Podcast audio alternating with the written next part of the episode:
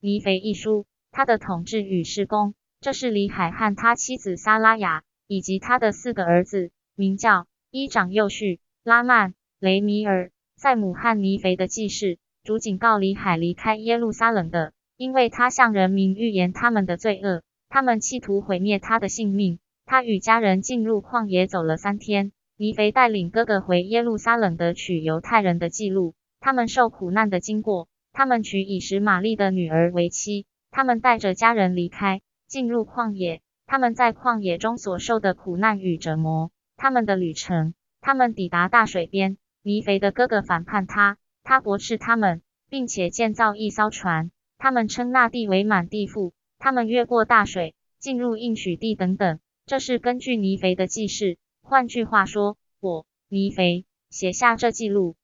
尼腓一书第一章，尼腓开始写他人民的记录。李海在意象中建议火柱，并阅读一本载有预言的书。他赞美神，预告弥赛亚的来临，并预言耶路撒冷的毁灭。他遭受犹太人迫害，约主前六百年。一我尼腓出生自良好的父母，因此父亲的各样学识多少都教导了我一些。我在一生中看到许多磨难，不过。我在我所有的日子中都蒙主大恩。是的，我获得了神的仁慈和奥秘的重大知识，因此我将我的生平事迹做成记录。二是的，我用父亲的语文做记录，那包括犹太人的学士和埃及人的语文。三，我知道我做的记录是真实的，是我亲手做的，也是根据我的知识做的。四，因为事情是这样的：犹大王西底家执政的第一年初，我父亲李海在他所有的日子中一直都住在耶路撒冷，在那同一年。来了许多先知，向人民预言说，他们必须悔改，否则耶路撒冷大城必遭毁灭。五因此事情是这样的，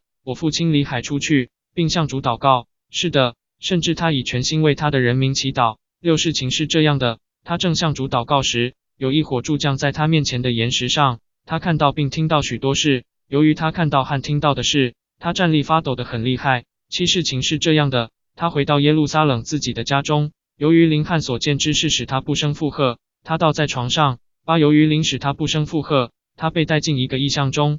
他甚至看到天开了。他相信他看见神坐在宝座上，周围有无数群天使，歌颂赞美着他们的神。九事情是这样的，他看见一位人物从天上降下来，他看到他的荣光胜过正午的太阳。一零他也看见另有十二人跟随着他，他们的光辉超过天空的众星。一一他们降下，并在地面上行走。那第一位走过来，站在我父亲面前，给了他一本书，命令他阅读。一二事情是这样的，他阅读时充满了主的灵。一三他读了，说：祸灾，耶路撒冷有祸了，因为我已见到你的增行。是的，父亲还读了许多关于耶路撒冷的事，此城及其居民必遭毁灭，许多人要死在刀剑下，也有许多人要被俘往巴比伦。一四事情是这样的，父亲读到也看到许多伟大而奇妙的事实。他向主高呼许多事，诸如：“我主神全能者，您的事工多么伟大而奇妙！您的宝座在高天之上，您的大能、良善和慈悲广被世上全民。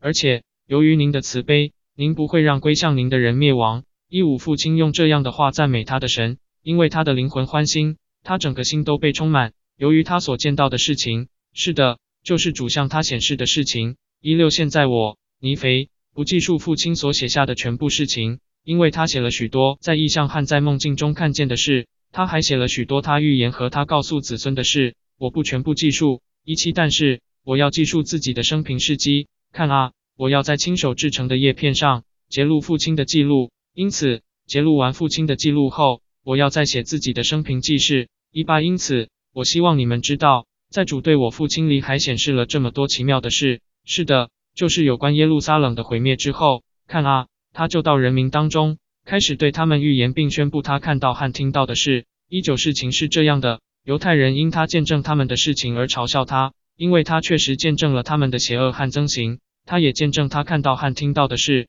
以及他从书中读到的事，都明白显示了弥赛亚的来临和世界的救赎。二零犹太人听了这些事，就恼怒他。是的，正如对昔日的众先知发怒一样，他们曾驱逐先知，又用石头砸和杀害先知。他们也图谋他的性命，想置他于死地。但是看啊，我尼肥要让你们知道，主温柔的慈悲遍及那些因信心而蒙他拣选的人，使他们强而有力，甚至有获救的力量。尼肥一书第一章结束。